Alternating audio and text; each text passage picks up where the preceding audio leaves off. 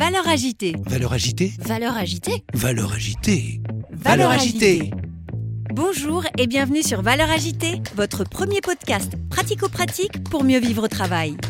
Chaque semaine avec mes invités, nous croisons nos regards sur les valeurs de ce nouveau monde et partageons nos secrets pour gagner en efficacité et sérénité professionnelle. DG, DRH, manager, vous avez des enjeux de transformation ou tout simplement souhaitez être plus performant et plus épanoui dans votre vie professionnelle? Alors ce podcast est fait pour vous. Je suis Magali Auger, DRH et DG depuis 20 ans et coach professionnel certifié. Curieux d'en savoir plus? Demandez-moi en contact sur LinkedIn et rendez-vous sur vos plateformes préférées. Euh, à ma connaissance, je me suis jamais compromis. D'ailleurs, on m'a jamais fait prendre des compromis que je, auxquels je ne croyais pas. Parce que là, je quitte les boîtes. On m'a jamais fait faire ce que je voulais pas. Bonjour et bienvenue sur ce cinquième et dernier épisode avec Benoît Serre. Benoît Serre, vous le savez, c'est le DRH de L'Oréal France et il est également le vice-président de l'ANDRH, l'Association nationale des directrices et des directeurs des ressources humaines en France. Il représente la voix de pas moins de 5600 DRH et RRH en France. Et il est à mon micro de valeur agitée. À travers les quatre premiers épisodes, Benoît nous a partagé son regard sur l'actualité du monde du travail aujourd'hui en France, notamment l'impact de la guerre en Ukraine et de la réforme des retraites. Dans le deuxième épisode, nous avons parlé du Future of Work. Dans le troisième épisode, nous avons évoqué son regard sur le management responsabilisant. Le quatrième épisode était consacré à la conduite du changement et au sens qu'il a à donner pour préserver et faire grandir les êtres humains. Et dans ce cinquième épisode, nous allons aborder les coulisses du métier de DRH. Pour devenir DRH, faut-il avoir une vocation? Qu'est-ce qui anime le DRH au quotidien? Comment le DRH réussit à trouver des compromis sans se compromettre? Vous l'avez compris, dans cet épisode, nous allons parler évidemment de valeurs et d'éthique. Je vous souhaite une très belle écoute. Je te propose de passer à un petit jeu, Benoît. Je vais te demander un chiffre entre 1 et 35 et je vais te poser des questions euh, un peu plus personnelles encore. 20. Non, pas 20, 9. Pourquoi as-tu choisi de devenir DRH et de consacrer du coup ta carrière professionnelle à accompagner celle des autres? Je sais pas, c'est du au hasard. Euh, j'ai moi jamais enfin, jamais pensé à ça. Euh, Pourtant, tu es un DRH euh, dont, dont c'est le métier. J'allais dire, t'es- c'est pas euh, comme d'autres DRH qui sont devenus DRH après un autre métier. Ah oui, à force, oui. Non, je pense que, je pense que, enfin, ce que j'aime, en tout cas la partie que je, je- moi j'ai toujours beaucoup aimé croiser les données. Voilà, les données euh, l'environnement, les données économiques, les données sociales, les données sociétales, les données humaines. Je trouve que DRH c'est un métier qui ne peut pas l'exercer correctement si on n'a pas une, on développe pas une vraie sensibilité aux tendances, aux environnements. Donc euh, voilà, je pense que c'est ça. Et puis, euh, et puis quand même, l'être humain, c'est c'est, euh, la plus belle des, beau des éléments dont on peut s'occuper avec l'eau. Voilà. et si t'étais pas DRH, tu serais quoi? Je sais pas. Je- si j'étais pas DRH, euh, je pense que j'aurais j'aurais pu être euh, j'aurais pu peut-être que je j'aurais essayé d'être euh, scénariste ou écrivain ou journaliste truc où on sort où on réfléchit on, on pose des idées D'accord, ok, c'est intéressant. C'est ce que tu voulais faire quand tu étais petit?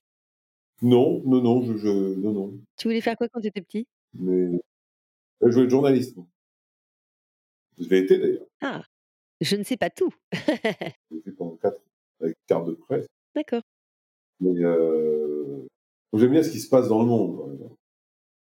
Je pense que quand on est... euh, Enfin, l'autre jour, j'étais j'intervenais au CIFOP et les jeunes me demandaient euh, quels conseils. Je leur dis vraiment, euh, quand vous êtes DRH, passez votre temps à sortir de votre entreprise. Quoi. Allez voir ce qui se passe. Sentez les tendances, euh, rencontrez des gens, euh, nourrissez-vous. Si vous restez dans votre boîte, vous allez faire des conneries. Alors déjà qu'on dit que les DRH sont souvent euh, dans leur tour d'ivoire. euh, Et justement, il faut l'éviter par-dessus tout. Moi, je, quand je suis rentré à la Massif, qui était une entreprise assez traditionnelle, ça, hein, les DRH sortaient peu, en fait. Moi, j'ai, je, passe ma, même chez L'Oréal, je passe ma vie à me promener partout. Parce que c'est comme ça qu'on sent les tendances et que les tendances de la, société, un jour ou l'autre, débarquent dans les entreprises. Donc, quand on les sent un tout petit peu avant les autres, ben, on a un petit coup d'avance. Tu sais que pour l'anecdote, heu, quand j'ai été, DRH au conseil départemental des Deux-Sèvres, heu, sur le moment, j'ai dit: «Bah, je vais aller, rencontrer les équipes sur le terrain», tu vois? Un département, c'est grand et on m'a dit: «Oh là là, mais vous vous rendez pas compte, vous allez vous faire lyncher». Je dis: «Pardon?» Mmh. Bah oui, c'est ça, oui. «Ah mais parce que, les RH disent tout le temps non sur les recrutements, sur des renforts et cetera. Donc les travailleurs sociaux, ils ils ils vous détestent déjà, quoi. Vous êtes pas encore arrivés que par principe, heu» Non, mais quand je, quand je suis rentré chez Leroy Merlin, enfin, genre, moi, j'ai passé mon temps à aller dans les magasins et j'adorais ça. Ah mais je pense que c'est essentiel. C'est comme ça qu'on arrive justement à identifier, heu, les les signaux faibles, heu, dans l'entreprise et puis quand on a l'opportunité effectivement de le faire à l'extérieur, c'est encore mieux. Un autre chiffre entre 1 et 35? Euh, 10, tiens, c'est un chiffre rond. Quel est ton passe-temps ou ton loisir préféré? Je sais pas si j'en ai un préféré. Euh, puis moi, je fais toujours 200 trucs en même temps, donc euh, je lis euh, beaucoup, euh, j'écoute beaucoup de musique, euh, j'entends beaucoup de gens. Euh, le week-end, comme j'ai une maison avec plus d'un hectare, j'adore bosser dans la campagne. là. Tu bricoles ou tu te promènes? Non, non, non, je, non, non, j'entretiens. Voilà, donc non, j'ai pas de, j'ai pas de, faut toujours que j'apprenne quelque chose. Donc c'est c'est peut-être ça en fait. Il y a plein de manières d'apprendre. Oui, donc c'est effectivement, c'est pas neutre. Oui, oui, non, c'est pas, oui, oui, c'est, oui, j'aime bien. En fait. Je lis tout le temps, euh, plein de trucs en fait. Tu te challenges alors? Non, mais j'aime bien apprendre des trucs, c'est quand même passionnant. On a toujours des trucs à apprendre. Sachant qu'on on en connaîtra, heu, peut-être que, allez, on va dire 1% même pas 1 heu, 0,001% de la connaissance, mondiale. Ah bah oui, mais ça, c'est, pas- c'est pas un bon cours. Hein. Il y a des trucs que j'apprends pas parce que ça m'intéresse pas. Donc voilà. Surtout que, finalement, aujourd'hui, avec l'intelligence artificielle, on peut se dire: «Mais est-ce qu'il y a besoin d'apprendre? Il y a besoin de découvrir des choses, mais est-ce qu'on a besoin de les apprendre?» Euh, moi, je trouve que la vertu d'apprendre, c'est qu'on se fait des convictions sur les sujets.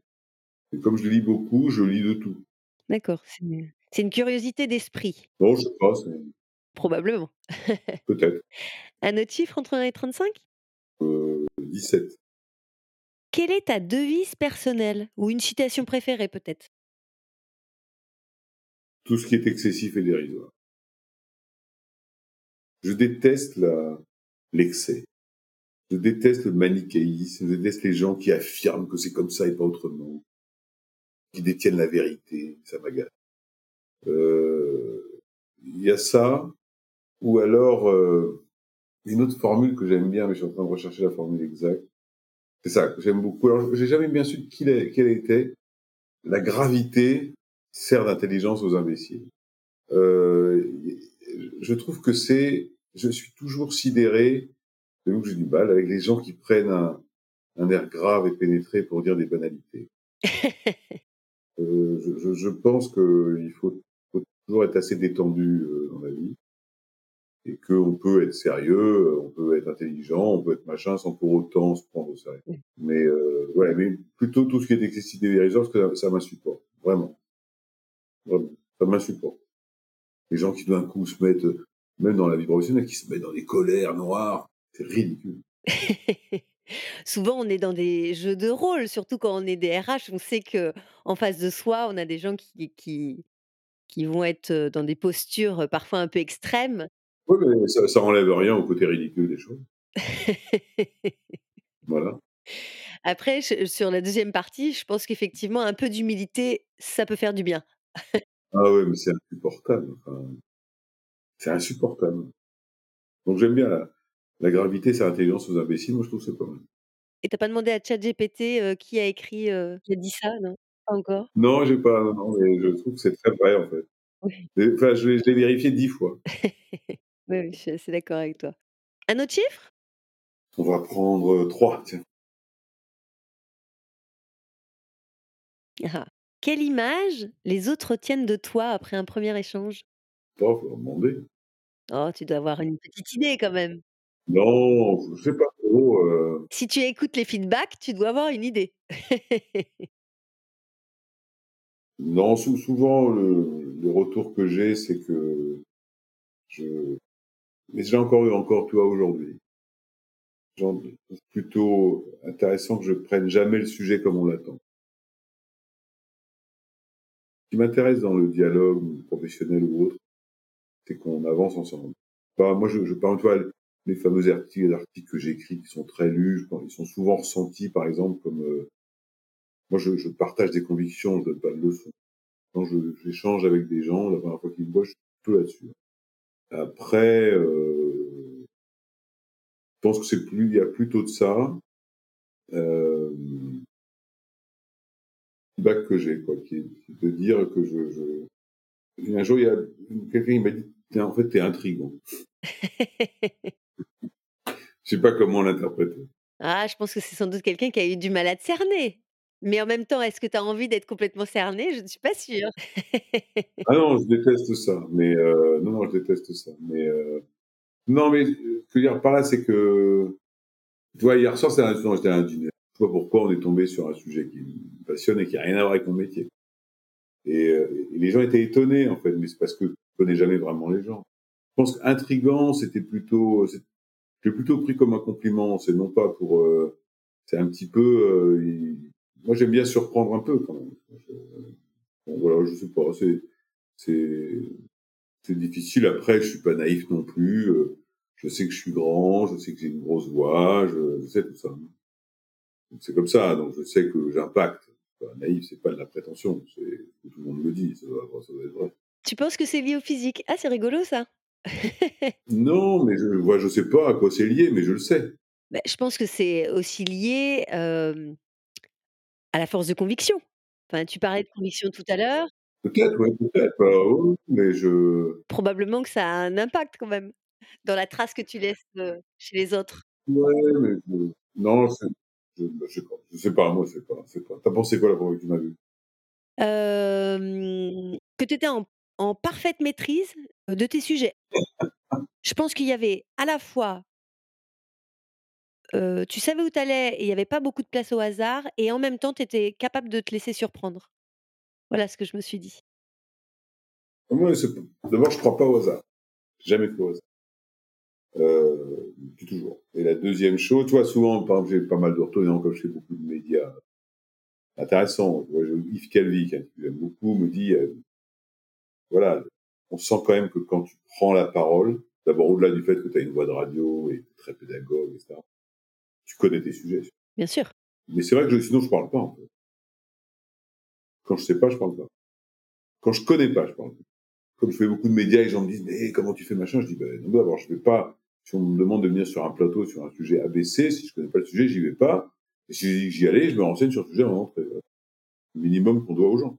Donc c'est quand tu connais pas le sujet ou quand tu maîtrises pas le sujet? Enfin, tu vois ce que je veux dire? On peut connaître à un moment donné et avoir un point de vue sans forcément être dans une, heu, notion d'expertise. Toujours sur interroger sur des sujets connexes à ce que je fais, donc c'est pas généralement je connais la matière. Mais j'aime bien quand même, heu, quand j'arrive sur un plateau, j'ai quand même déjà une ou 2 convictions. Je connais pas les questions du tout, tu vois? Mais mais je je suis pas là pour servir la soupe ou dire d'accord ou pas d'accord. Je dis ce que je pense. Oui et puis je pense que tu as, heu, suffisamment, hem, confiance en toi aussi pour, heu, savoir que tu vas rebondir quelles que soient à un moment donné les les les questions. Bah, avec le temps et puis non, puis avec le temps et puis je je sais, c'est pas non plus pas de la prétention, il y a un moment où on est quand même conscient de des quelques qualités qu'on peut avoir et je sais que je suis pas le plus mauvais des intervenants et que j'arrive à rebondir, je le sais ça. Je sais, je sais très bien que je je quand je prends des interventions en public, ça passe. Je sais que ça passe. Et tu peux aimer aussi te faire surprendre, non? Ah oui, ça me gêne pas, en fait. Parce que d'ailleurs, je t'avais dit, enfin voilà pour nos auditeurs, hein, je t'avais dit que, je te transmettrais pas de Ouais. questions avant et que ce serait, heu, des questions qui me viendraient au fur et à mesure de la discussion en en rebondissant sur, sur ce que tu disais, quoi. Ah non, mais moi ça me dérange pas du tout. Ouais. Et d'ailleurs, j'ai une question que je t'ai pas posée tout à l'heure, mais j'y ai pensé et j'avais envie quand même de te la poser. Ça me Tu vois, quand on est DRH, c'est, notre métier, c'est souvent de trouver, trouver des compromis, de Mmh. négocier des accords, de Mmh. d'être, ce qui suppose aussi parfois d'être en en équidistance par rapport aux différents acteurs et et centres d'intérêt et cetera. Mmh. Hem, comment tu arrives à trouver des compromis sans te compromettre, j'allais dire? À ma connaissance, je me suis jamais compromis nulle part. D'ailleurs, on m'a jamais fait prendre des compromis que je auxquels je ne croyais pas. Dans ce cas-là, je quitte les boîtes. On m'a jamais fait faire ce que je voulais pas. Alors justement, je me demandais si tu t'étais déjà retrouvé en conflit de valeurs, mmh, heu, en conflit éthique ouais, bien sûr, et bien sûr. Et dans ce cas-là, je m'en vais. OK. Ou je le dis, puis le truc se s'arrête, je m'en vais. Non, j'ai souvent trouvé des compromis, j'ai négocié beaucoup de choses, heu, très compliquées. Je pense que l'important, c'est la transparence dans ces sujets-là. Moi, j'ai observé ça. Quand j'ai lancé ma renégociation globale de tout le modèle social de la Massif, Mmh. j'ai donné mes lignes rouges. Dès le début. J'ai pas joué, j'ai donné mes lignes rouges. Et en leur disant: «Donnez-moi les vôtres». Et et et la vérité, heu, sera entre les 2. Je pense qu'il faut être transparent, faut respecter les gens. Faut jamais humilier personne. Mmh. Heu, il faut faire en sorte de trouver, heu quelquefois d'ailleurs, le compromis, c'est avoir le courage de dire qu'il y en a pas. Oui, qu'il y aura pas d'accord possible, quoi. Non, non.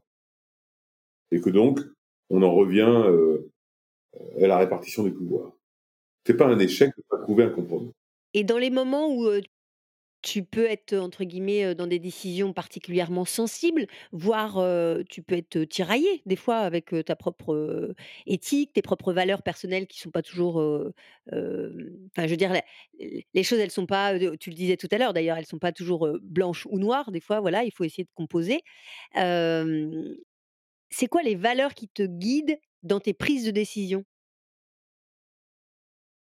Je veux dire que j'utilise beaucoup les les citations des hommes célèbres, mais il y en a une que j'aime beaucoup du cardinal de Richelieu, qui est de dire, «Faut savoir rendre possible ce qui est nécessaire». Voilà. Quand je suis convaincu de la nécessité, alors il faut trouver la solution. La première valeur, c'est est-ce que est-ce que c'est utile, en fait? Est-ce que c'est pas un caprice de je sais pas qui, heu, est-ce que c'est utile? C'est utile, heu, de manière collective, pas sur un plan individuel. C'est la première chose. La deuxième chose, je pense qu'on peut prendre des décisions difficiles, on n'est pas obligé de les prendre comme un salaud. Et puis la troisième chose, c'est, heu je pense que la notion de courage est quelque chose de très important. Faut, heu, on a des responsabilités, heu, moi j'en ai aujourd'hui, demain j'en aurai peut-être d'autres ou j'en aurai pas, peu importe. Le fait d'assumer ses responsabilités, c'est fondamental. Pas, c'est que je souvent moi je dis à mes équipes: «Vous pouvez faire tout ce que vous voulez, vous inquiétez pas, la seule personne qui peut vous engueuler, c'est moi. Personne d'autre ne le fera à ma place». Et je me souviens dans l'entreprise où j'étais avant, il y a un grand, heu, chef à plume qui a engueulé un de mes N-2. Je l'ai appelé, je dis: «En fait, tu as des mécaniques, mais c'est personne ne touche à musique. Personne. S'il y en a un engueulé, c'est moi, donc j'assume tout». Mmh j'avais une discussion tout à l'heure justement, heu, avec quelqu'un en parlant du management et je disais que, à un moment donné, il y a un rôle de paratonnerre, quoi. Je veux dire, on est là pour, protéger, soutenir et et s'il y a un problème, Même, il y a un rôle d'assumer les responsabilités. Moi, je si j'ai quelqu'un dans mes équipes qui fait une connerie, ça devient la mienne. c'est ça. Pour l'extérieur, je règle les problèmes avec lui après. Mais mais je je déteste les gens qui se défaussent. Je disais tout à l'heure, je déteste les gens qui cherchent des coupables, il faut trouver des solutions. Voilà, ça m'énerve. Et si tu avais un un conseil à donner à quelqu'un qui, heu, qui s'interroge sur le métier, heu, de DRH, heu, tu lui dirais quoi? «Vas-y fonce, c'est un métier formidable» ou tu dirais: «Oh, oh, attends, il y a des prérequis et faut faire attention»? Non, c'est un beau métier. Il sincèrement, il ça a l'air un peu con, mais il faut croire dans gens.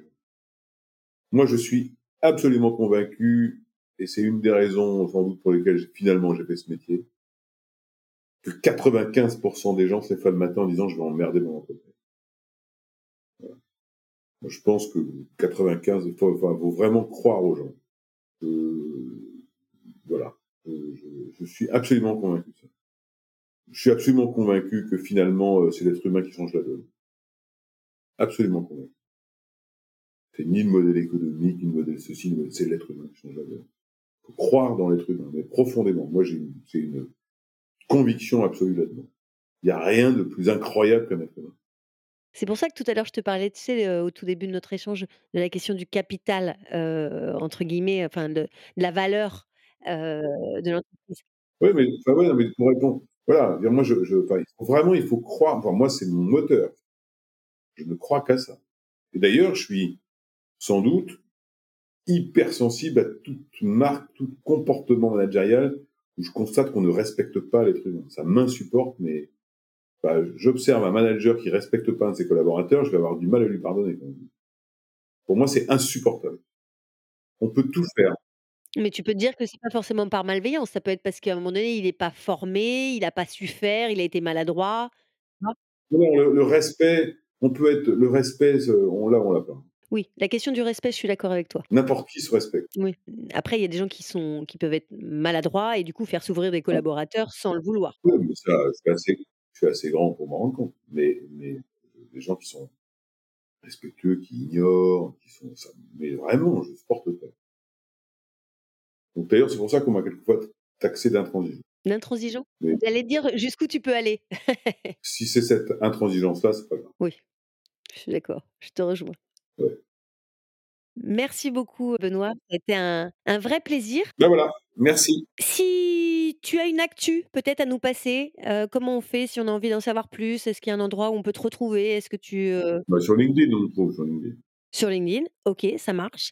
Et puis euh, pour un prochain épisode, est-ce qu'il y a une personne que tu voudrais me, me conseiller d'inviter? T'aimerais bien entendre à ce micro Et quelles questions tu aurais envie que je lui pose? Euh, ça, je sais pas, la question, j'en sais rien. je sais pas, des gens intéressants à écouter, il y en a plein. Hein. Peut-être quelqu'un qui est en particulier euh, attaché justement aux questions de valeur humaine Non, je trouve qu'un type comme, euh, par exemple, je trouve qu'un type comme Mathieu Fouquet, qui est le DRH de OnePoint, il est, il est super intéressant. C'est une licorne, c'est une nouvelle boîte et tout, c'est vraiment intéressant. Ok, bah écoute. Euh Ouais. C'est un type vraiment intéressant. Et en plus, c'est la nouvelle économie, c'est un mec très moderne. Voilà, c'est un type formidable, comme son boss, David Ayani, c'est des types formidables.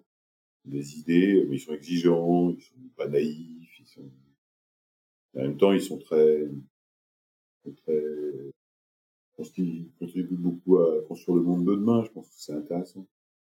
Je trouve qu'on a, n'ose pas assez, euh, J'aime bien la théorie du cri, tu sais, c'est t'avances jusqu'à ce que ce crie. C'est quoi? T'avances jusqu'à ce que ce soit crie. bon voilà. Ok, merci beaucoup Benoît. Merci beaucoup. Merci. Au revoir. Nous voici arrivés à la fin de ce cinquième épisode avec Benoît Serre, le DRH de L'Oréal et le vice-président de l'Association nationale des DRH de France. La fin de cet épisode marque la fin de notre série des cinq épisodes avec Benoît. C'est un véritable cadeau qu'il nous a offert à tous les auditeurs de Valeurs Agitées. Nous avons parlé successivement des questions de l'actualité du monde du travail, notamment la guerre en Ukraine, la réforme des retraites, mais aussi les questions de discrimination, les questions d'équité homme-femme. Et puis globalement, nous avons évoqué les questions de management, de conduite du changement, de sens, de valeur, d'éthique et de future of work. J'espère que vous avez pris autant de plaisir que moi avec cet invité absolument exceptionnel dans le domaine des ressources humaines. Je vous donne rendez-vous avec un nouvel invité tout aussi passionnant dans l'épisode suivant. Je vous dis à tout de suite pour le prochain épisode de Valeurs agitées. Vous avez aimé cet épisode? Donnez-lui 5 étoiles sur votre plateforme de podcast préférée.